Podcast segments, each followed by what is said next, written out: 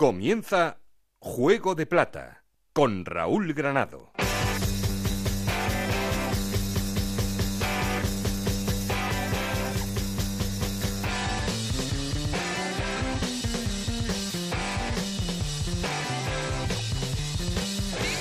¿Qué tal? Muy buenas, bienvenidos a Juego de Plata, el podcast de Onda Cero en el que os contamos todo lo que pasa en la Liga Smart Bank.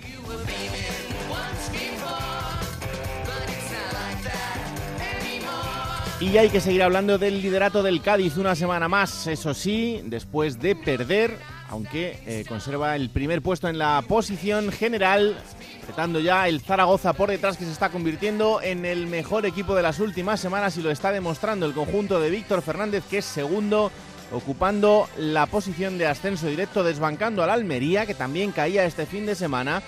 Cuarto es el Huesca, quinto el Girona y sexto el Elche.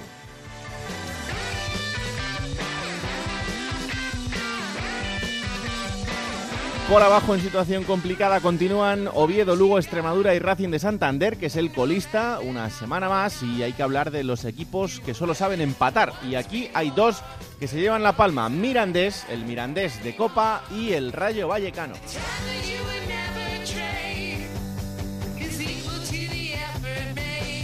Una semana, como siempre, con cosas interesantes que analizar. Y vamos a empezar en unos minutos a hacer el repaso por las ciudades, como siempre, pero ya sabéis que queremos seguir en contacto con vosotros y para eso tenemos un perfil de Twitter que es arroba juego de plata y un correo electrónico juego de plata ocr.gmail.com. Aquí conmigo está el auténtico cerebro de este programa, Alberto Fernández, con Ana Rodríguez en la producción, con Nacho García los mandos técnicos, no estoy solo porque... Esto es Juego de Plata el podcast de Onda Cero en el que te contamos todo lo que pasa en Segunda División.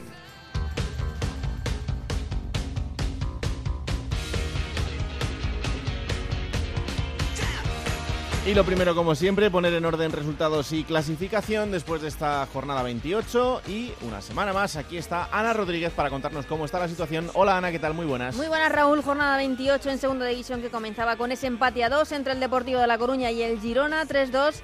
La victoria del Huesca ante el Almería, empate a 1 entre el Numancia y Las Palmas, 1-2 ganaba el Alcorcón al Oviedo, 1-2 también victoria del Zaragoza ante el Elche, 0-1 ganaba el Lugo en Fuenlabrada, empate a 1 entre el Mirandés y el Albacete, 0-1 la victoria del Málaga ante el Cádiz, empate a 0 entre la Ponferradina y el Extremadura, 0-2 ganaba el Sporting de Gijón al Racing de Santander y empate a cero también entre el Tenerife y el Rayo Vallecano. Con estos resultados, el Cádiz es líder con 52 puntos, segundo el Zaragoza con 47 y un partido menos, los dos en puestos de ascenso directo, Almería con 46 puntos, Huesca también con 46, Girona con 42 y Elche con, 41, con 40 puntos en los eh, puestos de playoff por el ascenso, séptimo es el Numancia con 38 puntos, octavo el Fuenlabrada también con 38 puntos, novena la Ponferradina con 37, que son los mismos puntos que tienen el Alcorcón y el Mirandés con un partido menos. Decimo segundo es el Rayo Vallecano con 36 puntos, también con un partido menos. Decimo tercero Las Palmas también con 36 puntos. Decimo cuarto el Sporting de Gijón con 35 puntos. Decimo quinto el Málaga con 34 puntos, que son los mismos que tiene el Deportivo de La Coruña. Decimo séptimo es el Tenerife con 33 puntos. Decimo octavo el Albacete con 30 puntos y un partido menos. Y en puestos de descenso Oviedo y Lugo con 29 puntos, Extremadura con 27 y Racing de Santander con 24 puntos. Bueno, pues así está la situación. Oye, le ganasteis al Elche en uno de los grandes partidos del fin de semana. Desde luego Mm. que no era nada fácil porque el, el Elche de Pacheta lo está haciendo muy bien. No, no, fue un partido contado, bonito o sea y que, tuvo el empate en el 88 el, el Elche en un cabezazo de Peremilla, pero milagrosamente se fue fuera y los del Zaragoza, iba a decir respiramos, los del Zaragoza respiramos, pero pero fue un partidazo, ¿eh? fue un partido fue un partido muy bonito, sí, sí, dos equipos sin especular al ataque eh, y, y salió bien, salió bien, estamos eh, cruzando los dedos. Salió bien como casi siempre para Bueno. el Zaragoza. eh, en una semana importante, Mm. vamos a, a estar ahora en, en Zaragoza con Rafa Feliz, pero una Pues semana con atenta dos estoy. partidos, ¿eh? O sea sí, sí, sí, Mirandés y Deportivo. Mirandés y Depor, vamos a ver cómo les sale la cosa. Suárez. Bueno, eh, es que ella, el caso es. Que sí que voy a escuchar, que- que voy a escuchar a Rafa, voy a Ya, escuchar ya, a Rafa a ver qué, qué cuenta, qué cuenta. Hasta luego. Un abrazo.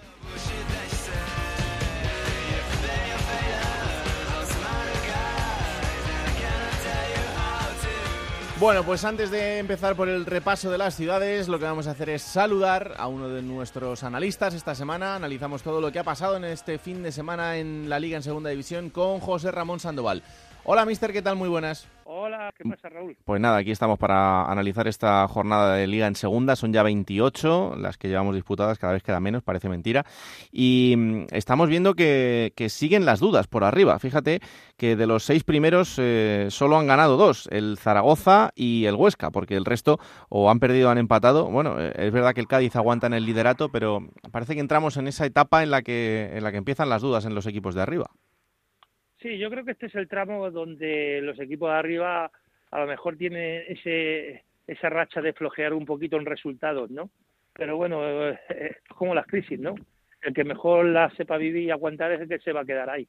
Eh, la liga, la segunda división es muy, eh, muy larga y, creo que ahora mismo el equipo que más fuerte veo es el Zaragoza. Hmm. Independientemente que el, el Cádiz esté líder, pero le veo una línea ascendente, le veo que los, fichajes del mercado de invierno han sumado muchísimo, veo que eh, la afición la rueda está totalmente llena todos los días y el mayor generador de energía de un club es su afición y creo que ahora mismo es el equipo que más fuerte veo. Sí, la verdad es que eh, la dinámica del Zaragoza está siendo más o menos mantenida durante todo el año y, está llegando en un gran momento de forma, ¿no? Y sobre todo porque está demostrando que es mucho más allá de Luis Suárez, que, es verdad que es el hombre que es quizás el, más visible, pero que Víctor Fernández ha construido un buen equipo. Sí, ha, construido un buen equipo y sobre todo ha construido un bloque, ¿no? Eh, creo que hoy por hoy ver jugar al Zaragoza eh, es una maravilla eh, en todas las líneas, tácticamente, defensivamente y ofensivamente. Y como bien dices, Luis Suárez es el jugador más destacado, ¿no? Pero no es determinante, ¿no? Eh, suman todos los jugadores y cuando suman los jugadores del centro campo de cara al gol, al final cualquier equipo lo nota, ¿no? Y pienso que también vienen de, de una línea ascendente desde que lo cogió Víctor Fernández, ¿no? Hmm. lo cogió muy abajo, eh, el año pasado no le dio nada más que para salvar el equipo, pero, pero sobre todo, como yo digo, para sanear, ¿no? Sanear eh, todo lo que había pasado de ese tiempo atrás, de equivocaciones, de vestuarios, de fichajes, y apostar por gente de cantera y sobre todo por gente eh, de segunda división, de segunda división, gente con hambre, ¿no? Y la gente con hambre es la que te da muchas veces los propósitos y te hace de alcanzar los retos. Hmm. Em, te pregunto por la situación de la Almería. Eh, no sé, porque es verdad que después de ese impacto de gente importante que llega, em, de todos los cambios que ha habido en los últimos meses, la llegada de Guti, lo que parecía que empezaba a funcionar ya eh, de una manera más o menos engrasada, pues son cuatro partidos sin, sin conocer la victoria y, ya con, con las cosas complicadas incluso para la segunda posición. Sí, lo que la Almería ha permitido en este transcurso de adaptación de los fichajes es de que se arrimaran los que estaban muy abajo, ¿no? Como Zaragoza, como Huesca, como está ahora mismo Girona, ¿no? Y entonces cuando la liga está muy compacta, como se tienen que enfrentar todos y, sumar tres puntos es muy difícil, eh, cualquier jornada eh, va a haber eso altibajo. Y si sumas cuatro partidos sin ganar se nota muchísimo, ¿no? Yo creo que la Almería ahora lo que tiene que hacer es adaptarse lo antes posible los, los fichajes que han hecho de invierno, las incorporaciones nuevas y, no permitir más esto porque al final eh, permitir que los rezagados se pongan a tu altura eh, vienen en una línea ascendente y han hmm. venido tapados en el refugio y, y creo que ahora vienen con mucha fuerza, ¿no? Y te lo digo porque el otro día vi al Huesca y para ellos era una final ese partido contra Almería. Sabía que ganando se ponían a la altura de ellos y eso le permitían eh, cometer algún error que otro, ¿no? Si mm. perdían sabían que ya estaban un poquito descolgados de cara a esa lucha de meterse ahí arriba, mm. porque todos esos equipos yo creo que en mente lo que tienen es el ascenso directo ninguno tiene a priori jugar los playoffs porque ya lo dan casi por hecho. Hmm. Y creo que solo hay dos plazas. Sí, sí, eso. Ahí quieren entrar todos, pero de momento solo caben dos, así que el resto se lo van a tener que, jugar en ese playoff. Eh, ¿Ya conociste en su día al, al Mitchell jugador? ¿Te está gustando el Mitchell entrenador, la versión que estás viendo ahora en el Huesca? Bueno, sí, porque es una faceta diferente, ¿no? salir de, de tu estado de confort. Eh, y transmitir tus ideas a un equipo como el Huesca, una ciudad pequeña, donde venían ya de, de tener todo muy asimilado, creo que, que, sí, ¿no? Le ha costado un poquito porque también eh, han reestructurado mucho la plantilla, pero le está cogiendo ese ese tono de, de Mitchell de, de ir pasito a pasito, hmm. de permitir los errores, de cuando ha habido partidos malos no sacarlos de contexto y, y aprovecharlos para el siguiente partido y poder conseguir una victoria. Y creo que esa adaptación ahí en Huesca a, Michel le, está haciendo mucho más entrenador, ¿no? Salir de su zona de confort de aquí de Vallecas creo que al final estamos viendo un, bicho, un Michel diferente, ¿no? Mm. Eh, fíjate, decías ahora una cosa que me parece muy interesante, lo de permitir los errores. Para los entrenadores como tú, que transmitís una idea de juego en la que el jugador tiene que arriesgar muchas veces y no hacer lo que eh, podría ser lo más fácil, ¿cómo se le convence al jugador de que el error es la manera de aprender a hacer algo que luego va a ser más productivo para él y para el equipo? Bueno, yo creo que, eh, como tú bien has dicho, permitir los errores, estoy hablando a nivel de grupo, ¿no? Hmm. Porque el jugador muchas veces eh, le tienes conciencia que hay que trabajar para el equipo. Y hay jugadores que muchas veces, si tú hablas con ellos, eh, está muy mermado de su talento totalmente que le ves el jueves, el martes. Entonces, eh, permitirle que se equivoque y no penalizarle cuando tenga un error a lo mejor de bulto, creo que eso es lo que va a hacer que ese jugador crezca, ¿no? Y sobre todo luego reforzarle a nivel de tu rueda de prensa y que la gente vea que como una cosa natural equivocarte, ¿no? Porque creo que eso le, va a hacer de que el jugador sube más de cara al equipo. Y ya no es eso, sino transmitírselo al grupo, ¿no? Porque si tú le permites los errores, pero el equipo, el grupo no se lo no se lo admite, pues eh, queda en nada. Pero si tú eso lo transmites en tu charla, en el día a día, y, el grupo sabe que ese jugador es importante para el equipo y que es un jugador que a lo mejor si se equivoca en alguna acción eh, te va a dar más en las que no se equivoque, pues creo que eso le va a dar consistencia al grupo y mira, nosotros el, último año en Córdoba eh, fue así, ¿no? Eran jugadores que tenían talento, pero estaban congojados, eh, no sacaban en sí el talento que ellos tenían y eso le dijimos, vamos a agarrarnos todos de la mano y vamos a permitirnos equivocarnos. Em, empezando por el entrenador, ¿no? Muchas veces hay planteamientos que a lo mejor tú te equivocas y luego posteriormente al partido tienes que transmitírselo a la plantilla. Y creo que eso Michel eh, en, en Vallecas lo consiguió y era difícil fuera de, tu estado de confort, como te estoy diciendo, hacerlo mm. y ahora lo, lo estás transmitiendo muy bien. Porque mira, tiene un jugador que yo tuve en, en, el Córdoba y, y, este jugador que, en el Córdoba era de los jugadores que se equivocaban bastante, pero nos daba más eh, de lo que nosotros nos queríamos. Y, ahora mismo Javi Javi Galán le estoy viendo jugar con una fluidez que es eh, la transición de, de, su entrenador, ¿no? De permitirle que se equivoque. Y Javi Galán le está dando muchísimo al Huesca en esa banda izquierda.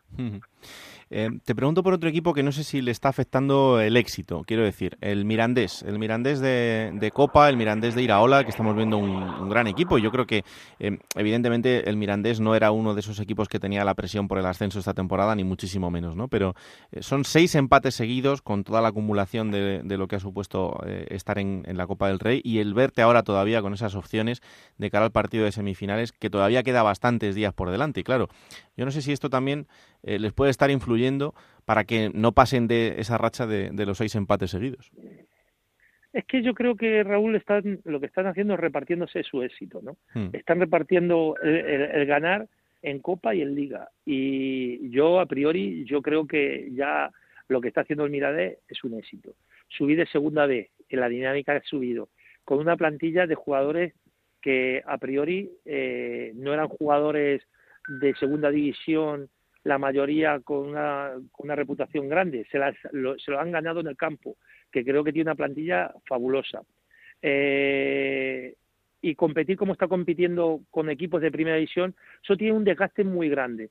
Pero seguir compitiendo en segunda división después de ese desgaste, para mí ese es el éxito del Mirandés, sobre todo de su entrenador, ¿no? Hmm. Eh, adaptar eh, ese estado emocional de cuando tú ganas a un primera división y llegar a segunda división y ponerte otra vez las botas y decir eh, que esta es la competición que nos va a dar a nosotros de comer.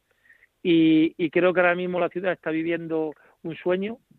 Si, si son capaces de pasar y, y ser finalistas yo creo que no hay mayor éxito que un equipo de segunda división que sea finalista de una de una Copa del Rey. Creo que hubo una vez en la historia, ¿no? El Castilla, que jugó una final de Copa del Rey, ¿no?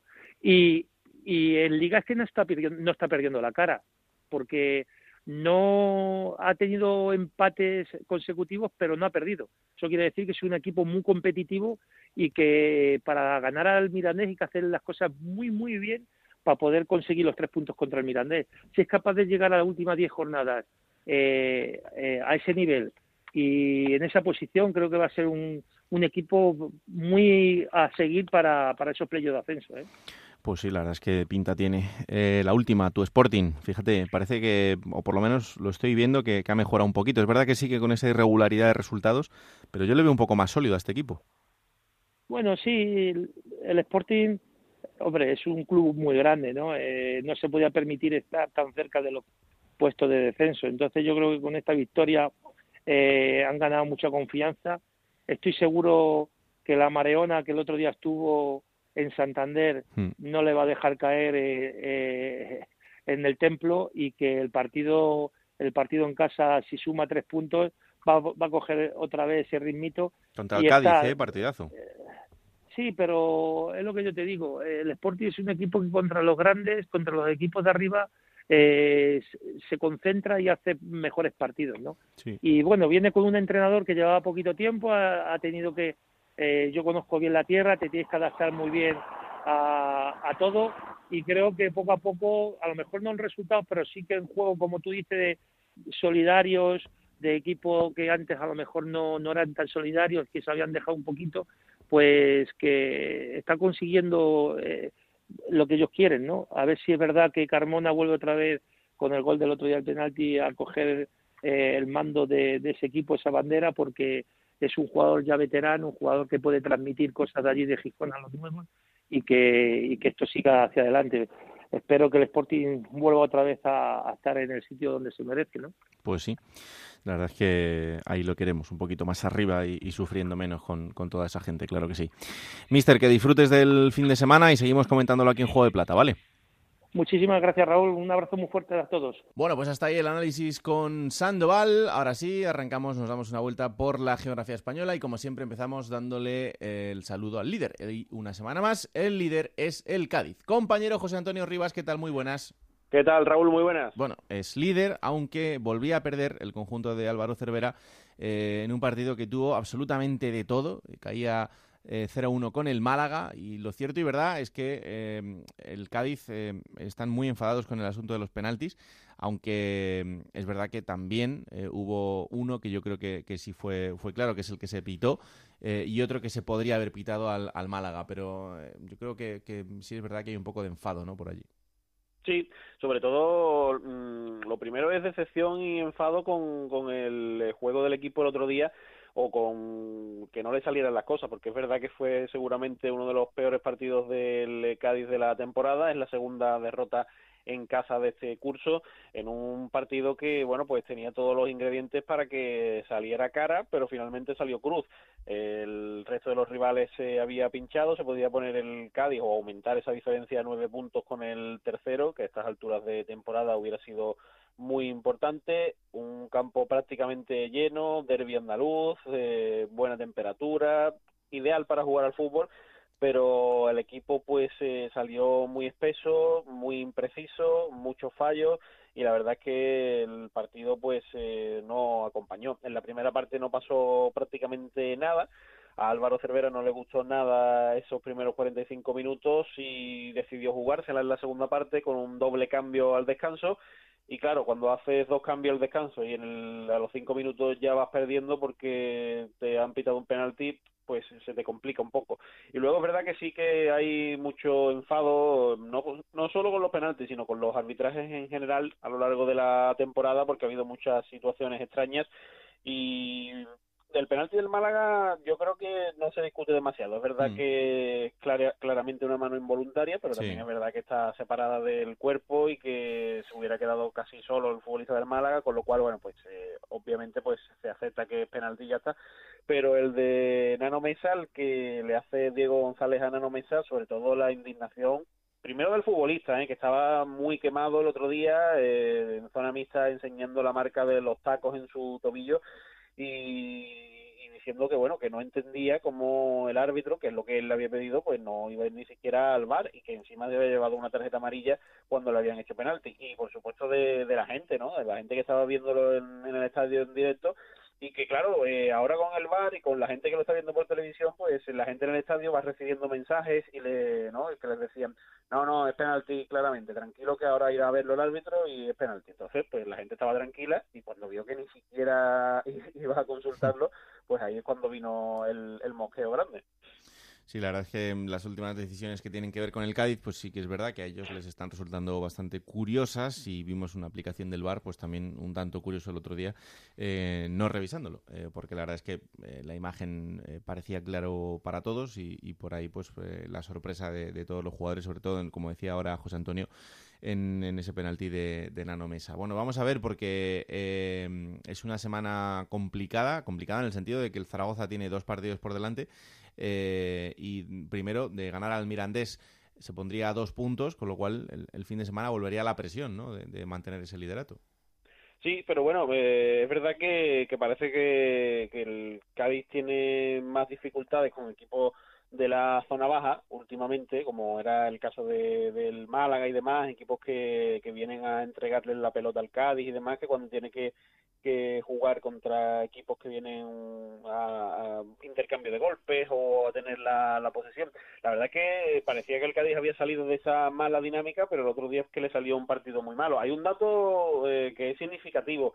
El otro día no pudo estar eh, José Mari, estaba enfermo, eh, mm. quejado de, de un proceso vírico y se ha perdido el futbolista roteño nueve partidos esta temporada y de esos nueve solamente ha ganado uno el Cádiz, con lo cual, bueno, pues se da un poco a entender eh, que es un jugador clave en el esquema de, Álvaro Cervera. El otro día volvió a apostar el míster del Cádiz por jugar con dos delanteros, de hecho jugaron de titular los dos que han llegado en este mercado de invierno, Malvasic y Álvaro Jiménez, y, hombre, es una apuesta que yo creo que el técnico no cree mucho en ella. La hace porque tiene que hacerla, porque tiene cuatro delanteros de, nivel y entonces si juegas solo con uno, tienes que tener o tres en el banco o alguno incluso en la grada.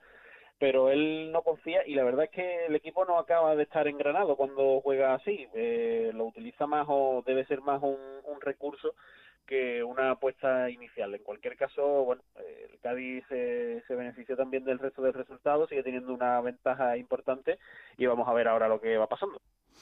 Bueno, pues vamos a ver. Eh, por cierto, leía a los compañeros del diario Marca el otro día haciendo un repaso de, eh, en caso de que se consiga el ascenso por parte del Cádiz, eh, la plantilla con la que se presenta y la verdad es que hay overbooking de jugadores, ¿eh, José Antonio? Sí, porque ha estado renovando el, eh, últimamente el Cádiz, eh, el último ha sido Fali, que ha renovado hasta 2024, y bueno, habría que ver, ¿no? En, ese caso. Eh, el último ascenso de, del Cádiz, bueno, también el de segunda de segunda, pero trayéndonos un poco más en el tiempo, también ocurrió lo mismo. El Cádiz utilizó esa fórmula como para asentar a la plantilla, como para que nadie se creyera que en caso de, ascenso pues esto iba a ser una, una desbandada y no se iba a contar con nadie. También pasó lo mismo y bueno, mm, luego tuvo que tirar más o menos con el, con el bloque de, segunda en primera división y eso también pues se pagó, pero en cualquier caso, de momento está haciendo, está haciendo la, la apuesta de, del técnico de Vizcaíno, el que sigue sin renovar es Álvaro Cervera, que está ahí todavía pendiente, eh, cruces de declaraciones, el presidente diciendo que bueno que Álvaro va a estar aquí el tiempo que quiera, que es cuestión de, de sentarse y de verlo y de, y de cerrar las cosas. Álvaro diciendo que, hombre, que cuando él, el tiempo que él quiera, no, porque él hubiera firmado ya y no ha firmado todavía. Y entonces, bueno, pues están en ese tira y afloja que vamos a ver por dónde acaba. Bueno, pues desde luego que será uno de los puntos importantes eh, y lo iremos contando, porque como decía José Antonio el otro día, Manolo Vizcaíno, el presidente del Cádiz en Onda Cero, con José Ramón de la Morena en el Transistor, eh, decía eso, que renovará cuando quiera y que bueno, que se sentarán, que a partir de ahora lo van a empezar a hablar. En fin, eh, hay mucha gente que está reclamando que, eso ya tendría que, haberse hecho hace algunas jornadas, pero en fin, vamos a ver cómo, cómo termina todo esto, porque... Yo creo que, tendrá que ser cuestión de, tiempo, Raúl, y se tendrán que poner de, de acuerdo, porque en el caso caso de que, de que finalmente Vizcaíno no consiga renovar a, Cervera y, el técnico se, se marche o tenga otras ofertas mejores y decida marcharse, eh, Vizcaíno se va a quedar sin, sin parapeto, sin escudo, ¿eh? porque después de todo el tiempo que ha tenido para hacerlo, como no lo haga y venga otra persona que, bueno, que no consiga los resultados que está consiguiendo Cervera, evidentemente todos los disparos van a ir para él. Así que vamos a verlo. Bueno, pues eh, atentos estaremos y os lo iremos contando. Gracias, José Antonio. Un abrazo. Un, un, abrazo. Venga, vamos hasta Zaragoza, pero antes, hola Alberto Fernández, ¿qué tal? Muy buenas. Hola Raúl, ¿cómo estás? Pues muy bien, eh, analizando la, la, situación del líder eh, y ante el Zaragoza que se está convirtiendo en, en el equipo más fuerte. Bueno, ahora escucharemos a Rafa, pero sí. para mí la victoria del Zaragoza el otro día en Elche me parece de esas que, que cambian, ¿no? En el devenir de un equipo en una temporada, de esas victorias importantes, en una jornada en la que todo se magnifica más, en lo que trasciende más, y yo creo que el Real Zaragoza ahora mismo tiene equipo para pensar que puede ascender a Primera División directo, ¿eh? en las dos primeras plazas. Estaba mirando, Raúl, los datos. Eh, de las últimas seis temporadas eh, estamos ante la liga más barata entre comillas, para ascender, porque el primer clasificado y el segundo clasificado son los que menos puntos tienen de las últimas seis temporadas. Eso quiere decir que hay más puntos por medio mm. y que es más asequible, entre comillas, ascender a primera. Y por abajo igual, ¿eh? porque el Racing, que es el colista ahora mismo, de los últimos cinco años solo hubo un equipo que tuvo más puntos que el Racing ahora. Quiere decir que de los que están abajo, el Racing tiene más puntos que los últimos cinco colistas. Por lo uh -huh. tanto, también está más cara salvar la categoría y que hay más equipos involucrados. Por lo tanto, está tan apretado, lo decimos mucho, pero es que este sí. año está apretadísimo todo. Sí, sí, tiene pinta además de que va a ser así a, hasta el final, pero bueno. Vamos hasta Onda Cero en Zaragoza. Hola, Rafa Feliz, ¿qué tal? Muy buenas. Hola, Raúl, muy buenas. Bueno, pues el Zaragoza ganaba un partido importantísimo este fin de semana, ganándole al, al Elche, como decíamos con Ana. El, el, Elche es uno de los bloques más sólidos de, de esta competición y fue un partido bonito, además. Pues la verdad que sí, como ha dicho Alberto, como había dicho antes Ana, pues eh, dio un golpe de efecto el Zaragoza para demostrar que va a estar arriba, que va a pelear absolutamente por, para todo y por todo, y como decía Víctor Fernández, nadie nos esperaba, pero estamos ahí, y por lo tanto hay que aprovechar ahora el momento que está atravesando el equipo, a pesar de la lesión de Luis Suárez, que han saltado las alarmas cuando se lesiona la estrella del equipo, porque mañana no va a poder jugar en Miranda y es muy difícil que juegue el domingo ante el Deportivo de La Coruña y es una baja muy importante para el Real Zaragoza, pero a pesar de ello confía en el bloque que se ha cerrado en este mercado de invierno con la llegada a última hora de Burgui procedente del Alavés y que ya tuvo sus primeros minutos el pasado fin de semana en Elche y un Zaragoza que está lanzado, que además le sale absolutamente todo y eso es bueno para el equipo y evidentemente si gana mañana estará solo dos puntos del líder del Cádiz con la gran euforia que se está viviendo en Zaragoza. Se han agotado las 500 entradas para mañana en Miranda, uh -huh. hace entre semana. Pues es curioso que la afición siga estando ahí, volcándose con el equipo, y se han pedido ya más de 2.000 entradas para el siguiente partido fuera de casa ante el, ante el Racing de Santander. Es decir, la afición no falla absolutamente nunca y está al lado del equipo confiando en lo que está viendo. Bueno, la verdad es que eh, es para hacerlo, ¿no? Porque, porque lo que está viendo es desde luego que muy, muy bueno. Eh, la semana yo creo que es de las más importantes, Rafa, porque ganar los sí. dos partidos, la verdad es que te catapulta de una manera increíble. Claro, es, tener esa bola extra de, del partido aplazado, ¿no? Y, van a ser dos partidos. Primero, luego vamos a estar en, Miranda de Ebro también, pero eh, con un mirandés que está pendiente de la Copa del Rey. Es verdad que ahora eh, tiene todavía unas semanas de, margen hasta que se juegue ese partido de vuelta de las semifinales, pero el, equipo de Andonir ahora está entrando en esa dinámica de empatar todo, eh, que no llega en mal momento tampoco para el Zaragoza. No, no, no, ya para el Zaragoza llega un momento extraordinario, incluso ahora todos hablan de lo bueno que fue suspender ese partido, porque llega en un gran momento el Zaragoza, mucho mejor de lo que estaba entonces incluso, y además con las bajas que va a tener el Mirandés, según dicen, según anuncia, y bueno, evidentemente va a ser así por eh, acumulación de amonestaciones, mientras que el Zaragoza evidentemente pierde a un hombre muy importante, que quizás sea más importante que las dos o tres bajas que pueda tener el Mirandés, como es Luis Suárez, pero el equipo confía en que van a dar el golpe y que, y que van a estar ahí, que van a pelearlo, y a pesar de que Víctor Fernández mañana va a realizar varios cambios del once habitual que viene jugando últimamente, independientemente de la lesión de Luis Suárez, podría dar entrada a Clemente la defensa para dar descanso a, a, a lateral a Nieto, también eh, podría entrar Dani Torres en el centro del campo, recién llegado en este mercado de invierno, es decir, que ahora puede echar la vista atrás y ve que hay gente de la que puede sacar si las cosas van mal en el banquillo, cosa que no sucedía antes del, del parón de invierno. Bueno, pues vamos a ver, porque es una de las semanas más importantes para el Zaragoza y si consigue sacar adelante los dos partidos se pondrá en una situación más que privilegiada en esta clasificación porque se lo está ganando a pulso. Gracias, Rafa, un abrazo. Un abrazo. Por cierto, hemos descubierto fans, fans de, de Javi Puado. eh, por toda España. O sea que cuidado con el jugador que se está convirtiendo en uno de los jugadores de moda en mm, Zaragoza. Que marca tendencia, ¿no? Marca tendencia. De estos que se destapa. Bueno, está bien porque nos enteramos de cosas que nosotros no, no, estamos, no estamos. No, no, la verdad es que sorprende. Y bueno. No por desmerecer a Javi Poado, que, oye, es un muy buen futbolista y lo está haciendo muy bien en el Real Zaragoza. Pero oye, que a lo mejor tiene más fans que incluso el propio Luis Suárez y no lo sabemos. ¿eh? Sí, sí, sí, sí, cuidado, cuidado con eso. Venga, vamos hasta Almería. Anita, no pongas cara. Vamos hasta Almería porque allí la verdad es que la cosa se está complicando. Ya os lo avisábamos la semana pasada. El equipo había entrado en una irregularidad. Son cuatro partidos sin conocer la victoria para el conjunto de Turquía el Sheikh y empiezan los nervios con el entrenador. Eh, parece mentira, pero eh, Guti ya está discutido, lo estaba ya la semana pasada, sabía que si perdía este fin de semana la cosa iba a pintar bastante fea y el Almería caía con el Huesca, aunque también hay que decirlo, yo creo que de manera algo inmerecida. Juan Antonio Manzano, Onda Cero Almería, ¿qué tal? Muy buenas.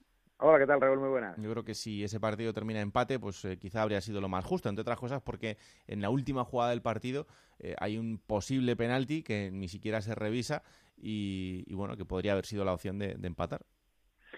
Eh, bueno, eh, ya que me pones votando lo de penalti, te recuerdo recuerdo que un penal, que una acción eh, calcada en el campo de los pajaritos en el tramo final del partido, en un simple roce de David Costas a, a Higinio del Numancia, las imágenes están ahí, o sea, no fue un golpeo, fue un roce muy leve. El colegiado entendió que era penalti. Aquí es Miquel Rico el que golpea el pie de David Costas de una manera mucho más rotunda y contundente y ni siquiera fue a, consultarlo. Con bueno, eso es lo que se queja Guti, de hecho. Claro. Sí, sí, claro, porque son jugadas calcadas. Entonces entramos, pues eso, en el criterio y, y en aquella ocasión era, era clarísimo, fue a verlo y vamos, hizo un gesto así como de ¡buah! Está clarísimo.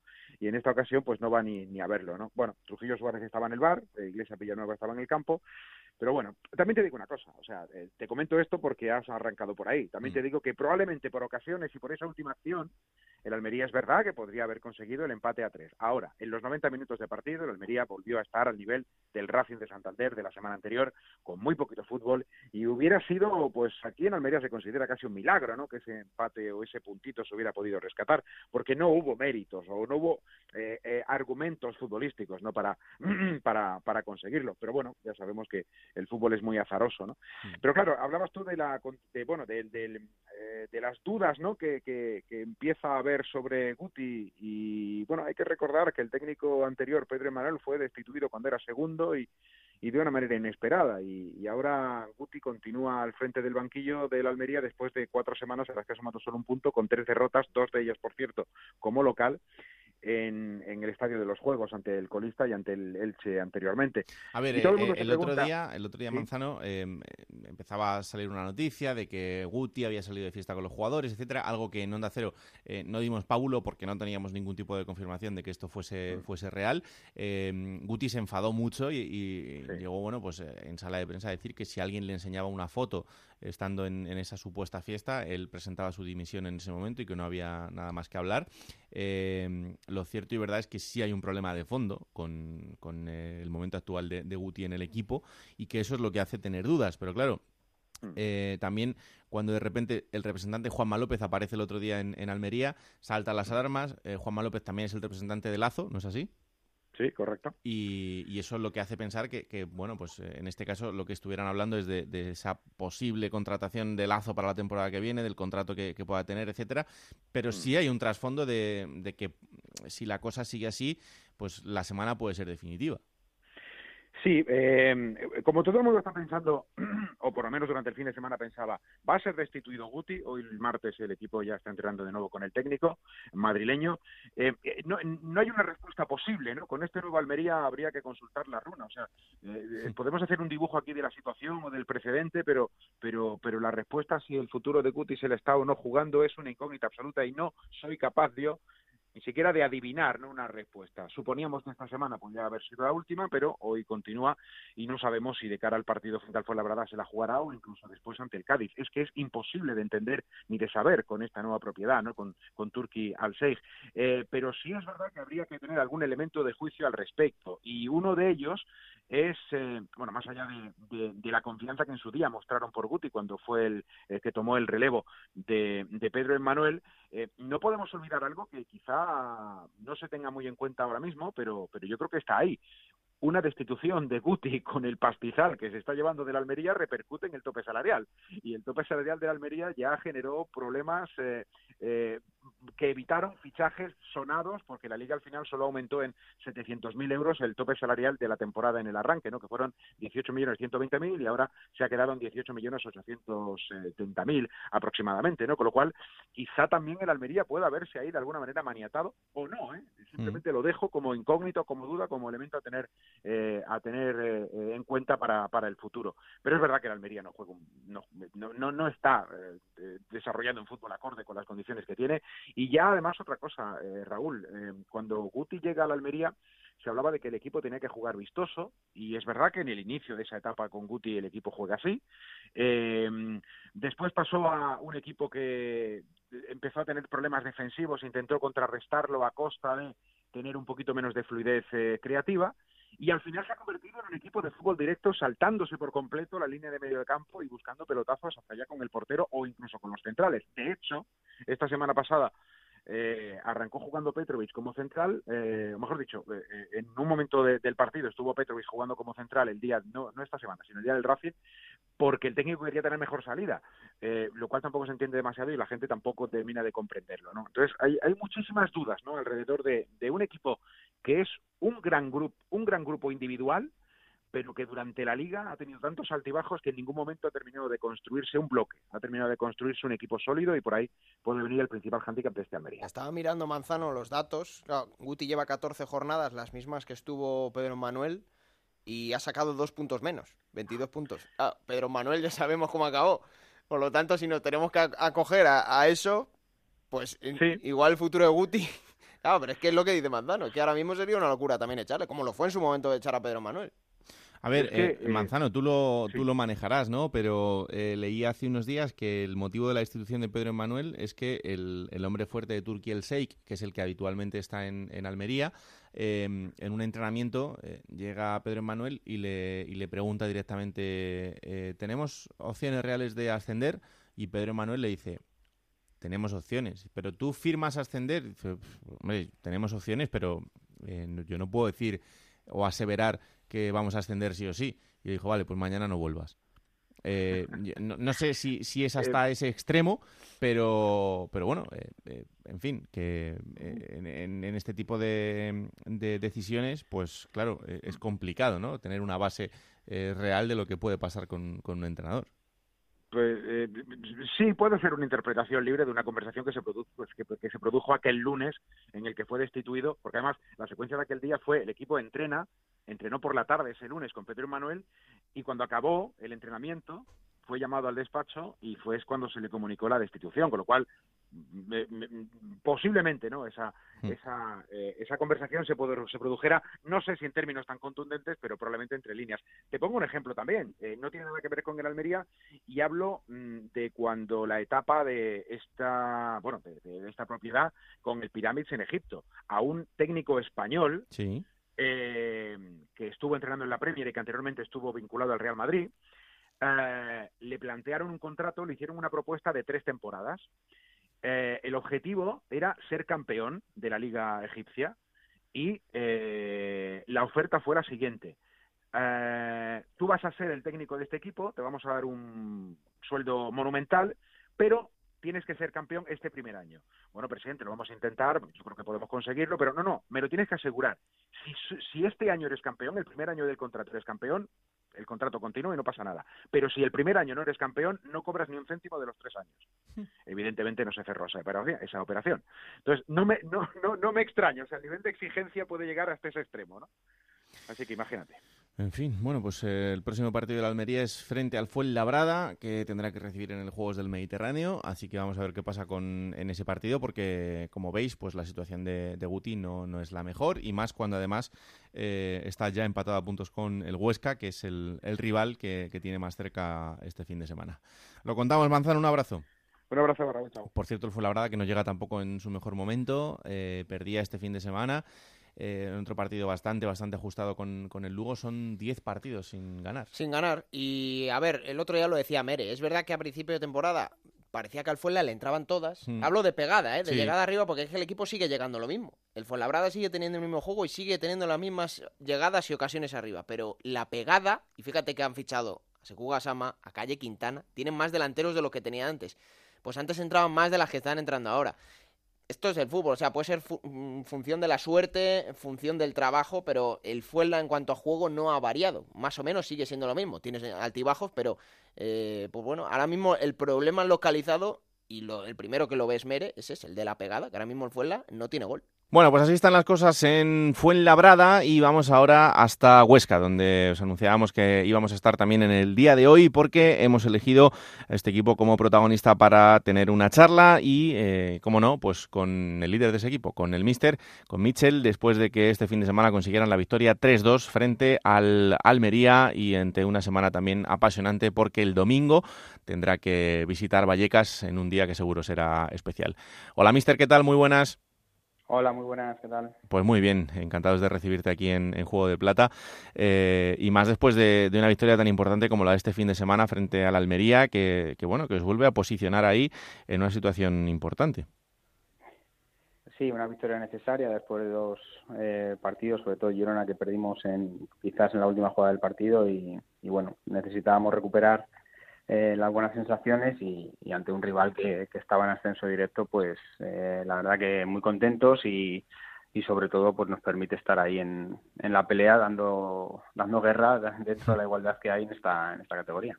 Hablábamos antes del partido y, es verdad que estuvo ajustado en el en cuanto al resultado, pero que el Huesca eh, dio signos durante todo el encuentro de, de, querer ser protagonista, bueno, pues un poco de lo que de lo que buscas siempre de tu equipo, ¿no? Sí, yo creo que fue un gran partido nuestro y, y bueno, sobre todo tuvimos eh, mucha agresividad ofensiva. Fuimos un equipo que para mí dominamos eh, continuamente el juego y, y, bueno, el resultado no refleja yo creo que todo lo que lo que ocurrió porque creo que fuimos fuimos superiores. Mm. Eso está pasando, ¿no? Durante la temporada a veces eh, que, que, no se refleja en resultados siempre lo que lo que está haciendo el equipo sobre el campo. Eh, es una norma general de, de, la categoría, pero en el caso del Huesca yo creo que sobre todo en algún tramo de la temporada sí que sí que ha ocurrido, ¿no? Sí, pero bueno, con lo que dices tú, la igualdad eh, hace que si no consigues eh, marcar o, o, distanciarte en el marcador, luego en cualquier situación eh, el rival se puede aprovechar y bueno, nos ha pasado, pero que al final esto es, es fútbol y, y va a seguir pasando porque hay mucha igualdad en la categoría y tienes que para irte tranquilo a, al final del partido tienes que matarlo mucho antes y, y, eso pues bueno es difícil que ocurra en una categoría como esta. Mm, eh, tiene pinta de que esa tónica va a seguir siendo así hasta el final no porque yo creo que ya después de lo que hemos visto eh, va a haber un montón de equipos que vais a estar apretados hasta hasta prácticamente las últimas jornadas. Eh, yo creo que sí. Yo creo que a día de hoy eh, hay muchísimos equipos que se pueden meter en la pelea y el que sea capaz de ser más regular es el que va el que va a conseguir el, el ansiado ascenso que, que este año va a ser va, va, a estar muy muy muy muy disputado. Mm, eh, fíjate que todos nos fijábamos en el Cádiz y todo el mundo decía, bueno, el Cádiz ya tiene un pie en primera y ahora el que el que parece que va como un tiro es el Zaragoza, ¿no? O sea que que al final esto también es cuestión de, de las dinámicas al final de los equipos. Sí, por eso te hablo de la regularidad. Eh, al final, bueno, nosotros, por ejemplo, llevamos eh, todo el año en, en, en fase de, de, de promoción sí. y solo nos hemos caído un día, una semana, y, bueno, pero no acabamos de enganchar en, en, los puestos de ascenso directo porque porque hay equipos que también están están muy bien. Yo el Cádiz para mí es un equipo que, que está manteniendo una regularidad, aunque ahora esté con pues bueno con, con un poquito de dudas porque ha tenido dos o tres resultados, sobre todo en casa, que son los que le han eh, le han minado un poco, pero pero bueno, yo creo que el Cádiz va a ser un, un aspirante claro al, al ascenso y ahora mismo está con una ventaja importante y, y bueno, hay que intentar hacer las cosas muy bien para, para poder darle caza. Mm. Oye, ¿te preocupa un poco que el, el equipo eh, gane o pierda? Quiero decir, solo habéis empatado cuatro partidos, que es algo que normalmente está muy bien, porque significa que, que has perdido eh, pocos puntos cuando has podido sumar, eh, pero ¿te preocupa un poco ese, ese claro oscuro del equipo? Sí, sobre todo fuera de casa. Eh, evidentemente, cuando hemos perdido eh, partidos y sobre todo pues eh, fuera de casa eh, la sensación que tenemos es que tenemos que mejorar en ese sentido pero también me voy al partido a partido y, en los últimos, quitando Ponferrada, no hemos sido eh, merecedores de la derrota. Y eso, pues bueno, también nos da un poco de, tranquilidad de pensar que, estamos haciendo las cosas eh, bien también fuera, porque es que en, en Oviedo y en, y en Elche y en Girona hemos perdido puntos en el minuto en el último minuto del partido. Hmm. y eso, pues bueno, eh, sobre todo Elche y, y Oviedo, que que íbamos ganando y nos, nos empatan al final, y, eh, pues bueno, son, son partidos que, que duelen, pero que también hablan de que el equipo estaba haciendo un buen trabajo y eso, pues bueno, es la senda que, tenemos que, volver a coger. Hmm, desde luego que sí. Eh, ¿Qué le estás dando a Miquel Rico? Porque es, increíble. O sea, la verdad es que el rendimiento de, este jugador, que no es que lo estemos descubriendo ahora, porque su rendimiento siempre ha sido muy bueno, pero, pero está en un momento espectacular. Es un placer entrenar con él. Eh, un profesional eh, espectacular y una gran persona que, que, bueno que te da te da toda la confianza y, toda la fuerza que él tiene y la pone al servicio del equipo. Y eso pues bueno habla muy bien de, de, un, de un jugador que, que ha sido muchísimo en, en el Bilbao y en el Bilbao y que ha venido a, a Huesca a, bueno a dar un rendimiento como el que está dando ahora mismo y está haciendo pues un temporadón que todos sabíamos que que iba a ser un jugador importante, pero, pero si cabe, pues está sorprendiendo más todavía. ¿no? Hmm. Eh, luego hemos visto la, participación de Rafa Mir, que desde que ha llegado, pues la verdad es que eh, ha estado muy bien, ¿no? Quitando el, lunar ese de, la expulsión de frente, frente al Girona, pero mm, está llamado a ser un delantero importante. Ya vimos lo, lo que podía hacer en, épocas pasadas en la categoría también y lo que ha podido hacer fuera, pero bueno, es un chaval a tener en cuenta. Sí, un chaval joven que, bueno, cometió un error el otro día de, un posible penalti a favor, eh, lo convertimos en una, en una expulsión en, en, contra, pero bueno, también de gente joven con estos errores aprende y, y bueno, eh, la verdad que estoy muy contento con él porque nos da alternativas distintas a, otros delanteros que tenemos y eh, como Cristo y, Oca y, la verdad que Rafa pues bueno está rindiendo bien es un jugador que ya te digo que nos da ciertas alternativas distintas, sobre todo por, por su punta de velocidad, su, su desmarques al espacio y, es un jugador que podemos aprovechar mucho. Hmm. Te veo feliz, te veo contento cada vez que te veo por la tele, eso es buena noticia. ¿Estás disfrutando mucho en Huesca? Sí, hombre, la presión existe y, ya sabes que en esta categoría es que no, no hay respiro y, bueno, pero estoy feliz porque en el día a día eh, la gente está muy bien conmigo, en el club eh, siento confianza, que, la gente me apoya y sobre todo el día a día con los jugadores es, espectacular. Entrenan muy bien y, la verdad que tenemos una dinámica de, entrenamientos muy buena que es, que es la que hace a un entrenador de verdad disfrutar en el día a día. Mm, eh, es un club con mucho margen de, crecimiento porque es verdad que ya hemos visto eh, lo que ha significado el paso por primera ¿no? y, todo lo que, lo que ha podido dar en estos años, pero yo fíjate, le veo todavía un sitio en el, que, en el que poder desarrollar mucho talento. Así es. Eh, bueno, una de las eh, cosas por las que yo vine aquí es, eh, es por eso, porque yo también necesito seguir creciendo, seguir aprendiendo, seguir mejorando y me parecía un sitio donde me iban a dejar trabajar y donde todos tenemos la sensación de que, de que podemos crecer juntos y eso, pues bueno, fue una de las claves de poder venir aquí y, y, y, a día de hoy creo que, que tomé la decisión acertada porque el Huesca, como tú dices, es un club que tiene margen de mejora, pero que tiene la intención de, tirar hacia arriba y hacia adelante, ¿no? claro que sí.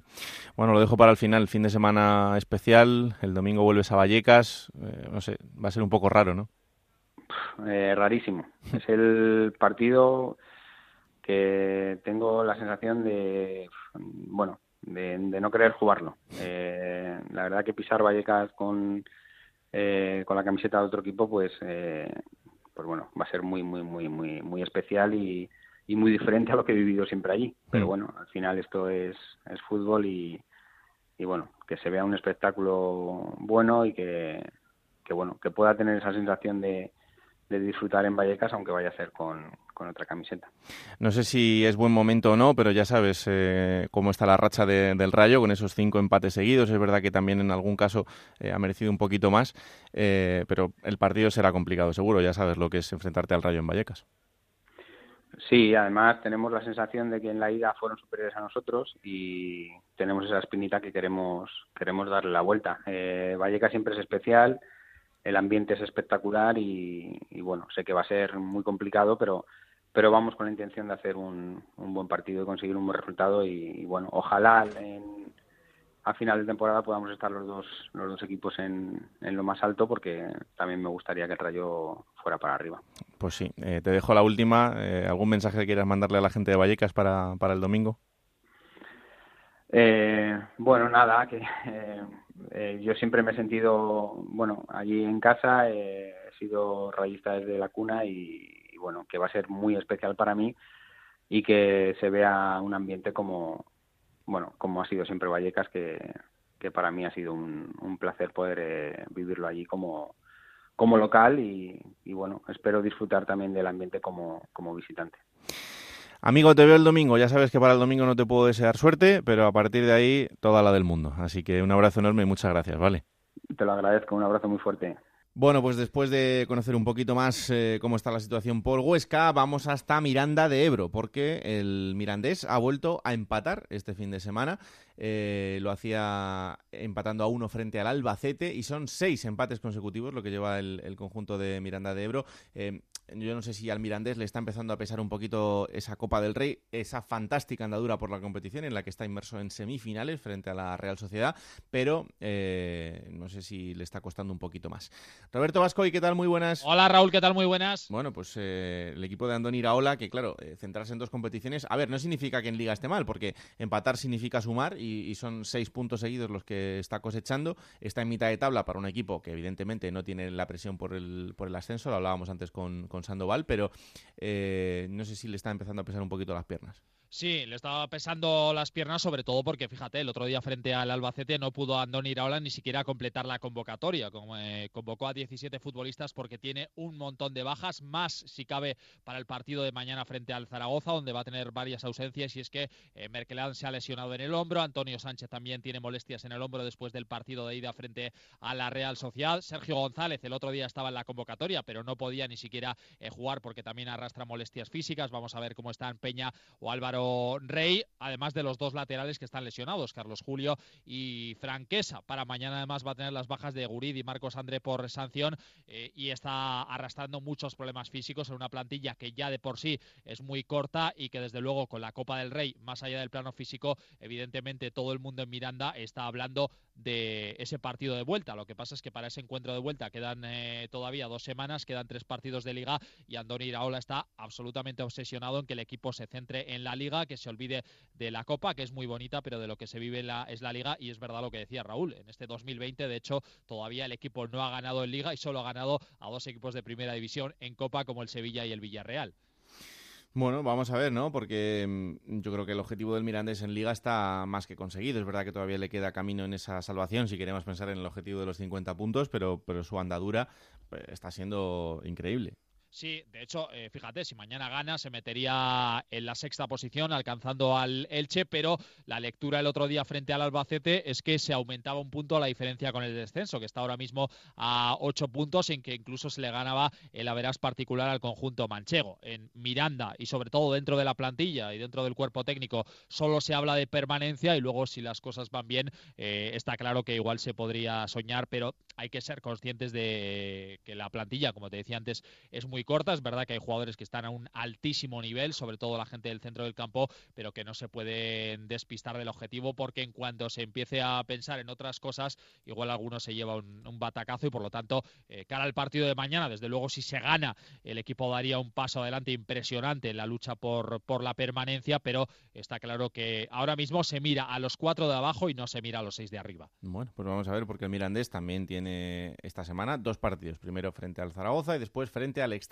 Ese partido también absolutamente clave porque de ganar al Extremadura pues eh, estarías eliminando a un rival directo eh, en esa lucha por la permanencia, aunque ahora mismo el Mirandés, como os decimos, es décimo primero y bueno, pues en principio no tendría que, que sufrir para conseguir esa, esa ansiada permanencia que sería increíble. Gracias Robert, un abrazo. Un abrazo. Bueno, vamos hasta Gijón porque el Sporting, mmm, lo hablaba también antes con Sandoval, yo sí le veo eh, síntomas de, por lo menos un poco de mejoría, igual no en cuanto al juego, eh, ahora me lo, me lo explicará un poco más Gancedo, pero sí a un poco más de solidez en cuanto al, al grupo eh, y eso le, le servía para, para conseguir una victoria importante este fin de semana en el que ganaba 0-2 al Racing de Santander Y bueno, es verdad que es el colista de la clasificación, pero que eh, el Sporting yo creo que, ha recuperado un poco de, de, sensaciones. El otro día lo dijimos aquí, ¿eh? Es verdad que no ganó el partido, pero el, encuentro de la pasada jornada en el Molinón Hombre, algo más se vio de fútbol, pero es verdad que si empieza por la solidez, luego vendrán los resultados. nos estamos conformando con poquitas cosas, pero no sé si a Gancedo le van a servir. Hola Gancedo, ¿qué tal? Muy buenas.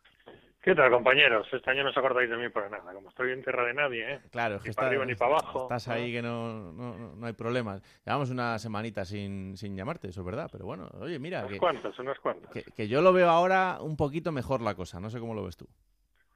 Sí, hombre, un poquito mejor sí, desde luego. Y lo que dices de que ha mejorado, pues sí, yo sí pienso que realmente ha mejorado el juego. Es que era imposible no mejorarlo, la verdad. Poco quedan tres pases seguidos, que la mejoría iba a ser evidente. Pero no, este equipo es un poco más fiable es un equipo que por lo menos trata de ser protagonista en los partidos, como dijo Jukic cuando llegó.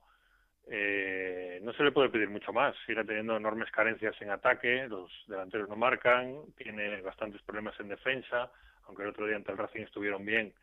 No dejamos a un lado el, hecho de que era precisamente el colista, hmm. es decir, que los rivales cuando le aprietan le hacen sufrir en defensa. Es decir, que lo que tiene de carencia no lo va a poder arreglar Jukic, pero con lo que tiene está sacando rendimiento. Yo creo que sí, que poco a poco se va viendo un equipo que por lo menos no te aburre como, como las ovejas. Vamos, por lo menos el otro día en el Molinón el equipo llegaba al área, centraba balones, cosas que parecían imposibles aquí hace unos meses, y en Santander fue muy superior al rival. Hmm. Conviene ponerlo en cuarentena por aquello de que era alcoholista, repito. Ya.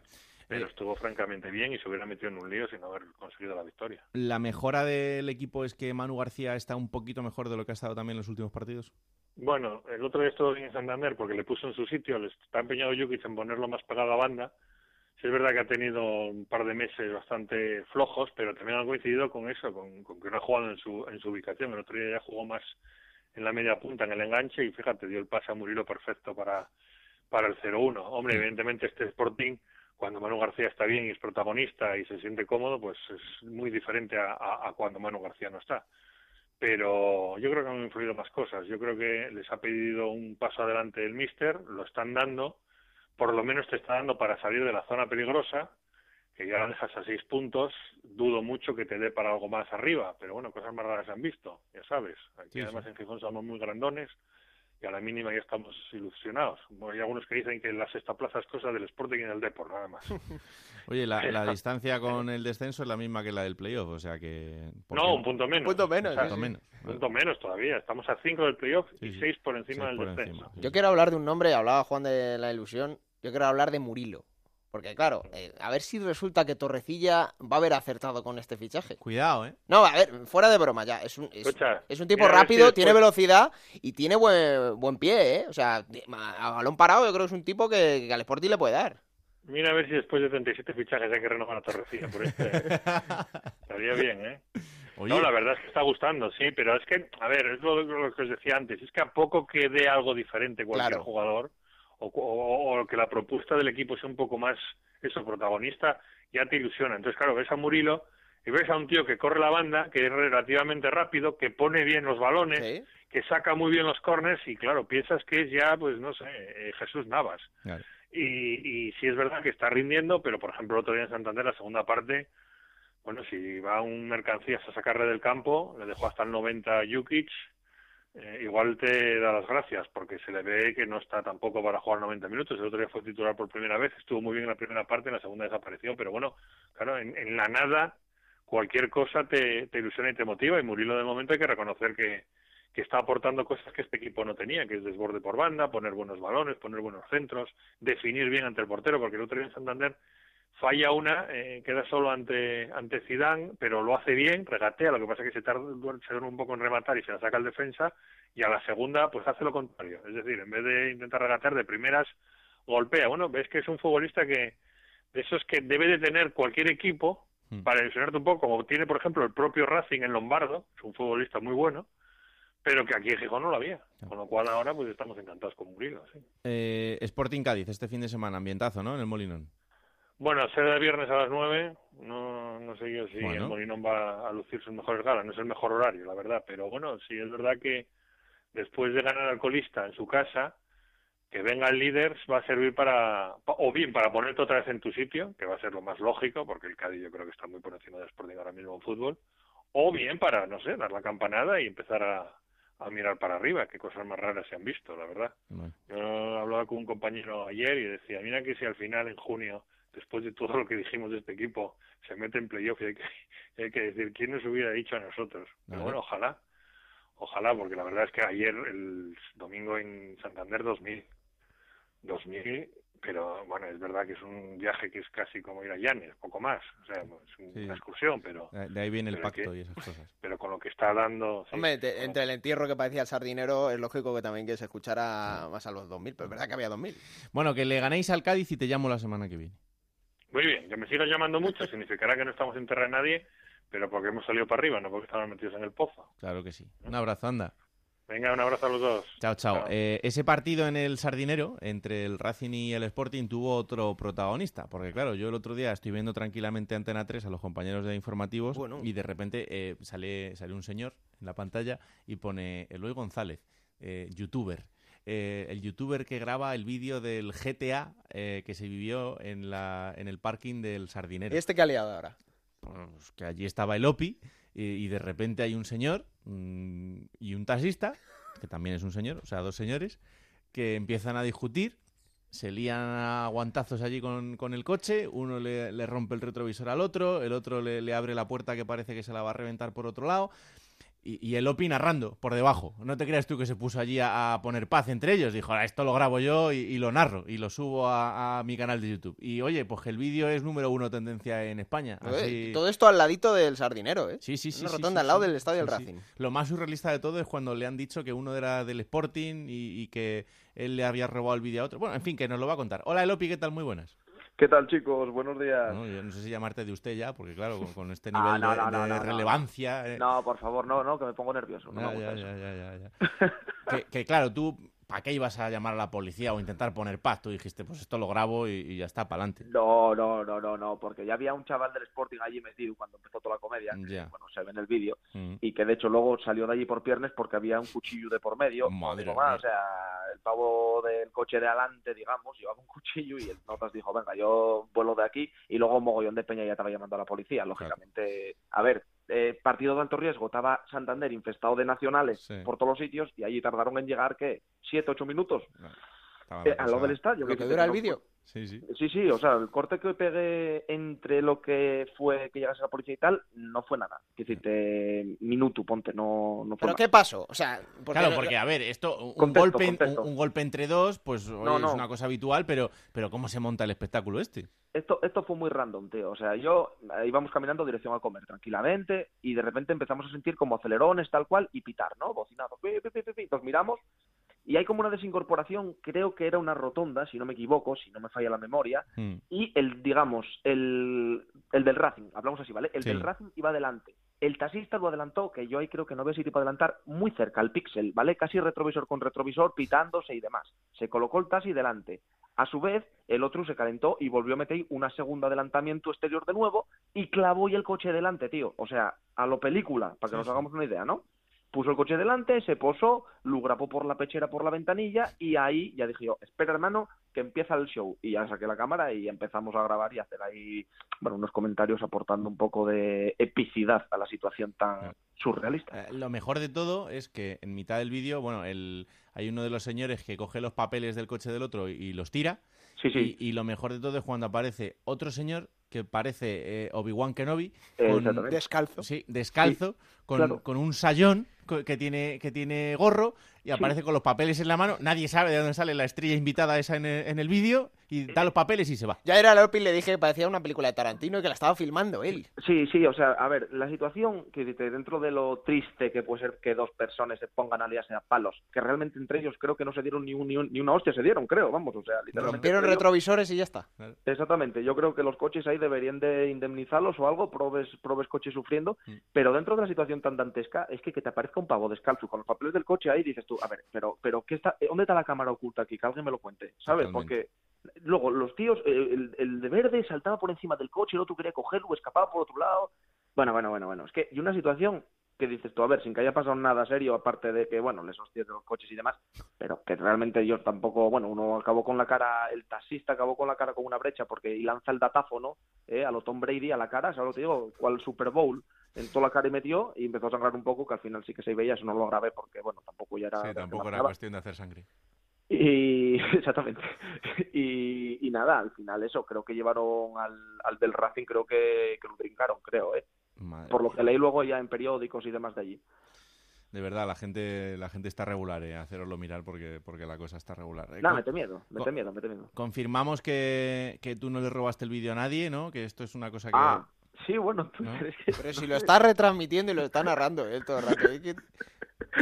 La gente, no sé, yo no sé, no sé por qué pasa eso, pero dicen que roba el vídeo. Realmente yo tengo la mi cámara, que voy haciendo la serie, como ya sabéis, por todos los estadios de España y demás y, bueno pues fue por eso pero no sé hay gente que no sé por qué lo dice igual no sé igual os molesta o algo no bueno bueno. Bueno vente arriba con Murilo eh ya se escucha a Gancedo que, es como la reencarnación de Roberto Carlos y, encima con Carmona ya eh, marcando y de todo bueno no, vente arriba eh vente arriba. No no no calla calla calla que yo me agarro la mínima eh yo veo a Murilo ahí como lo vi el otro día y ya empiezo a ver una resurrección ahí de Johnny por la banda y uff nerviosísimo, nada, nada, que siga, que siga, lo que nos dure. Si aguanta 45 minutos así como la primera parte del otro día, pues 45 minutos y que nos arregle el partido y venga, para la caseta. Pues no, a ver, a ver qué tal. A disfrutar del partido con el Cádiz y mira a ver si no te metes en jaleos, ¿eh? No, no, no, no. yo soy una persona completamente pacífica, yo voy ahí tranquilo y pasando siempre ¿eh? desapercibido entre sí, sí. sí, sí, sí, sí, ya te veo ya. Un abrazo, crack. Venga, un abrazo, chicos. Chao, chao. Hasta luego, hasta luego. Bueno, el, detalle curioso de, la jornada, claro que sí. Eh, dos llamadas rápidas a dos ciudades que, bueno, una está en mejor situación que la otra, desde luego. La primera es Málaga. Eh, como os decíamos, el conjunto malacitano ganaba al Cádiz este fin de semana. Son dos victorias consecutivas y sigue luchando en ese camino por la permanencia y tiene muchísimo mérito lo que está consiguiendo el conjunto de Sergio Pellicer. Lideresa. Muy buenas. ¿Cómo está Isabel Sánchez? Que hace mucho que no hablo con ella. Pues la verdad que mirando un poquito ya también para arriba, ¿no? Racha positiva la que lleva este Málaga, era la tercera eh. victoria No vais a caber todos arriba, ¿eh? No, te subas al barco tú también, que todos no vais a caber arriba. O sea, que claro, es que ya me, entra Gancedo ahora diciéndome que cuidado con lo de arriba, ahora entras tú. No, estamos mirando para arriba. Pues está igual que el Depor, el Málaga. Cuidado, ¿eh? Todo lo que hemos dicho del Depor, fíjate. Cuidado.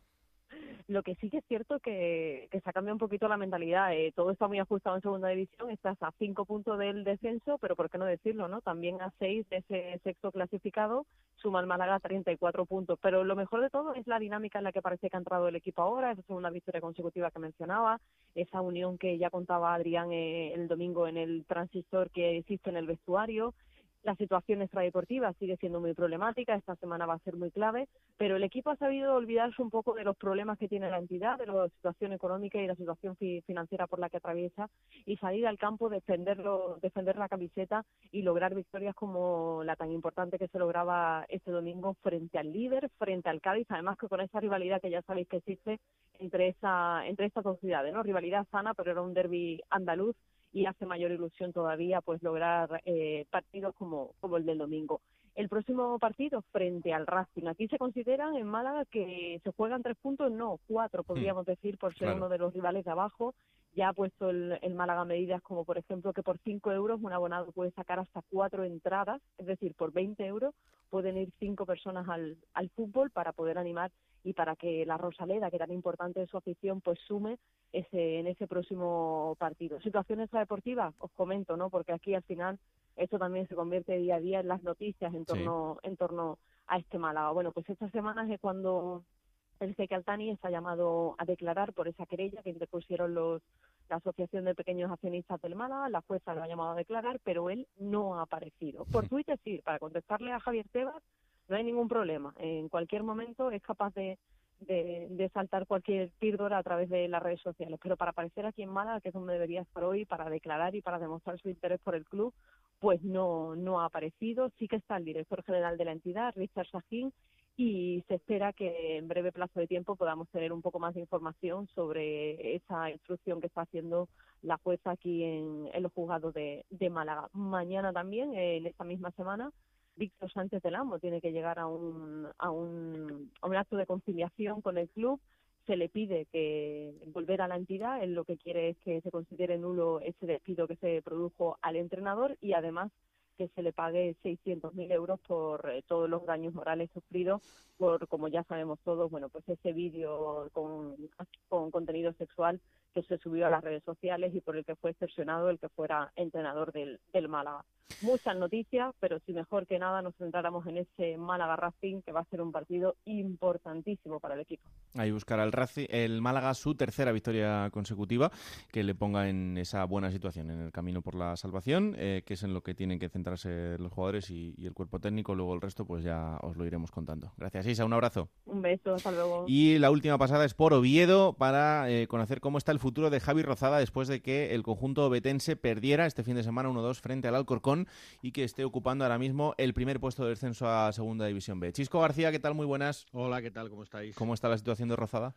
Pues complicada, como no puede ser de, de otra manera. Son dos victorias en las diez últimas jornadas. Eh, la derrota del sábado contra el Alcorcón fue de verdad un, un, golpe muy duro para el técnico, para el equipo y para, y para todo el oviedismo porque bueno, había puestas muchas ilusiones en ese partido, en poder meter en el lío también al Alcorcón, que, bueno, que estaría o que se iba a quedar muy cerca, pero es que claro, el equipo no, no estuvo a la altura. Y al final del partido hubo conclave, reunión de, de todos los responsables del club, llamaron al técnico, se daba casi por hecho, ¿no? Una vez que, se toma la decisión de esa reunión y demás, que, iban a a destituir a, a, Javi Rozada y al final pues parece que le dan una semana más de margen, que va a llegar al, partido del domingo a las 12 de la mañana en el Ansio Carro frente al Lugo, pero bueno, evidentemente todo lo que no sea ganar ese partido yo creo que le va a poner muy complicada la continuidad a un entrenador que llegó al equipo en la sexta jornada, cogió al equipo con un punto después de la destitución de Sergio Gea, pero no es menos cierto que ya son 22 partidos los que lleva al frente del equipo, ha sumado 28 puntos y el equipo está en zona de descenso, es decir, mmm, los números no le dan tampoco mucha razón al trabajo de, de, Javi Rozada, que de momento aguanta, pero yo no sé hasta cuándo. Esto es lo de siempre, ¿eh? O sea, cuando tienes a un entrenador ya sentenciado, ¿para qué darle, no sé? Si es que no tiene sentido. Yo, yo lo decía, ayer lo estuvimos comentando y lo, lo venimos comentando desde que acabó el partido, cuando...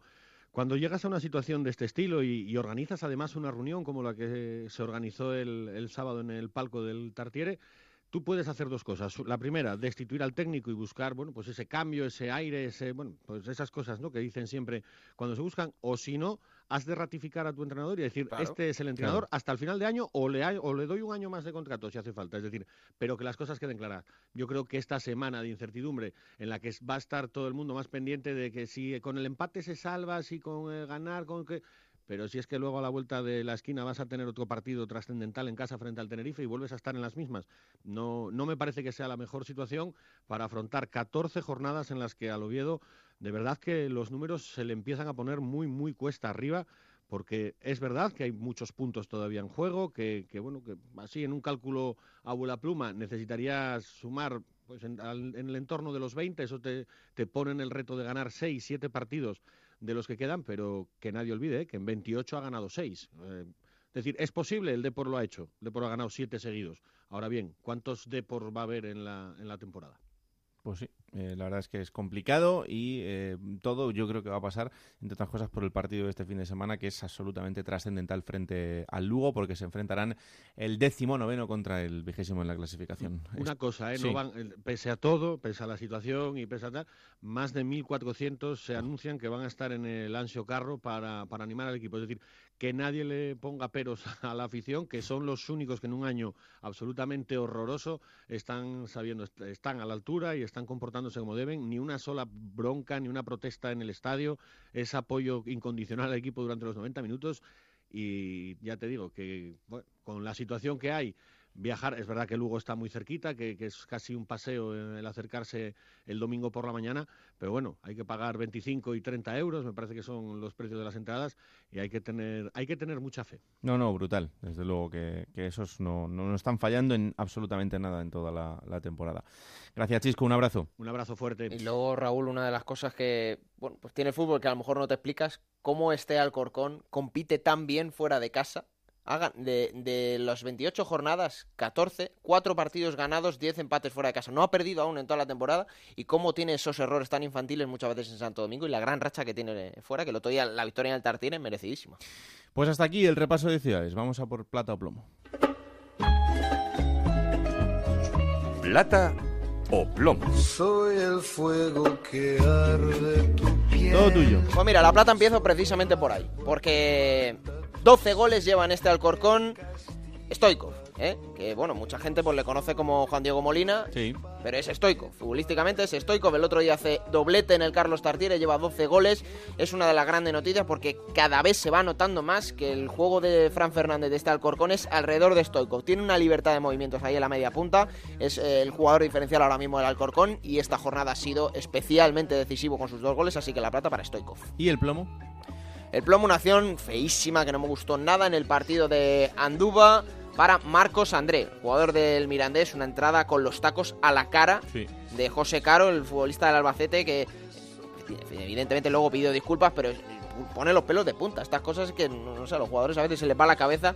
El plomo para Marcos André, que no vuelva a pasar. Venga, vamos a jugar un poquito.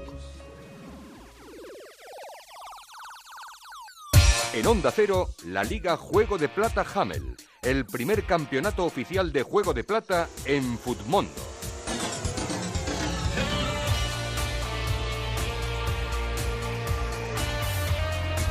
No, me he abonado a los 54 y llevo dos semanas seguidas con 54 puntos. Bueno, mira, yo 82. Madre No mía. está mal, claro.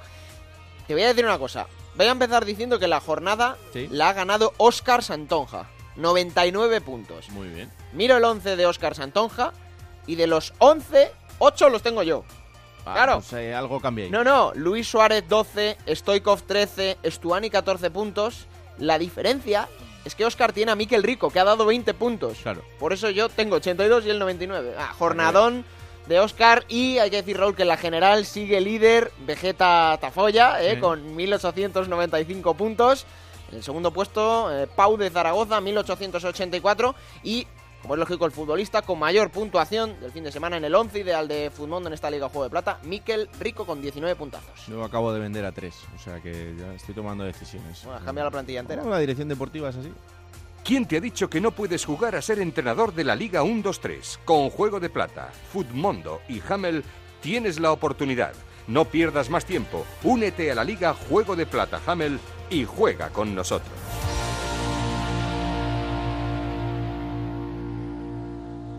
Momento ahora para coger esa máquina del tiempo que pilota Pablo Llanos con los mejores momentos de los equipos de la categoría. Esta semana ha elegido el Extremadura.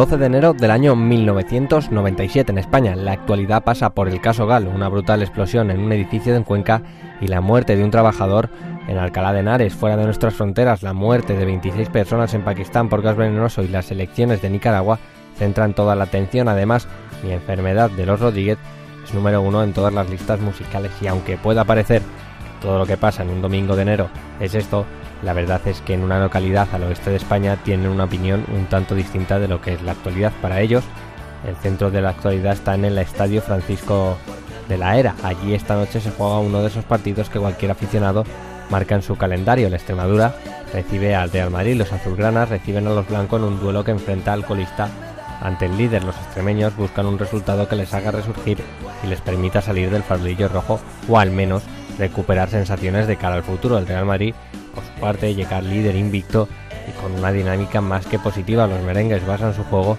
en un bloque sólido y trabajado por su entrenador Fabio Capello. El Extremadura salía con Amador está en la puerta extremeña, Cortés por la derecha y Soler por la izquierda. En el medio de la defensa, Oscar y Juanito. Medio campo para Pedro José, Ito, Duré y Quique Estebarán. Y media punta Pineda, punta de ataque Silvani.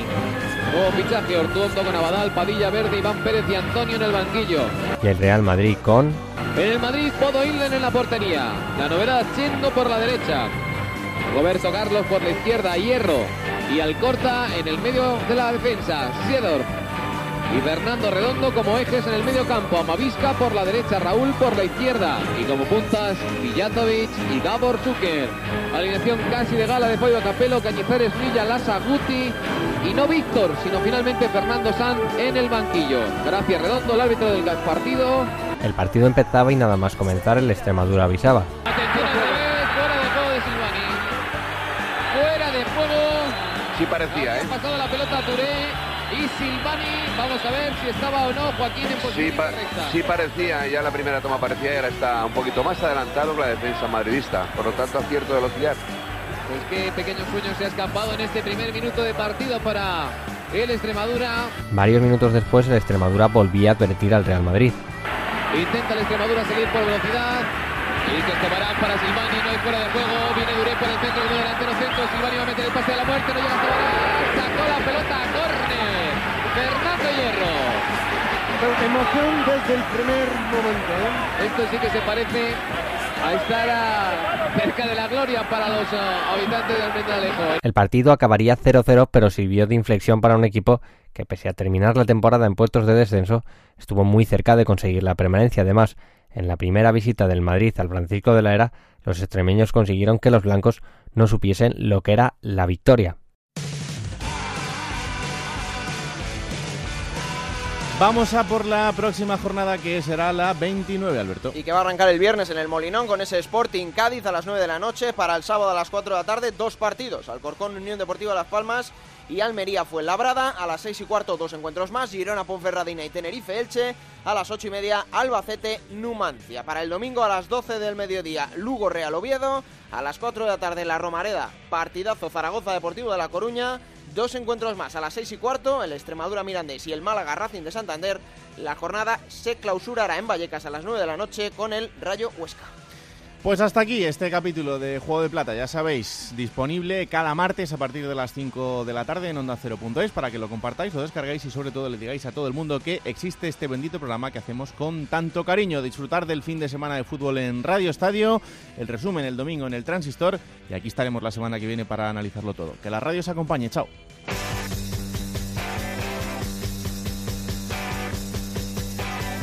Raúl Granado, Alberto Fernández, Ana Rodríguez. Juego de Plata.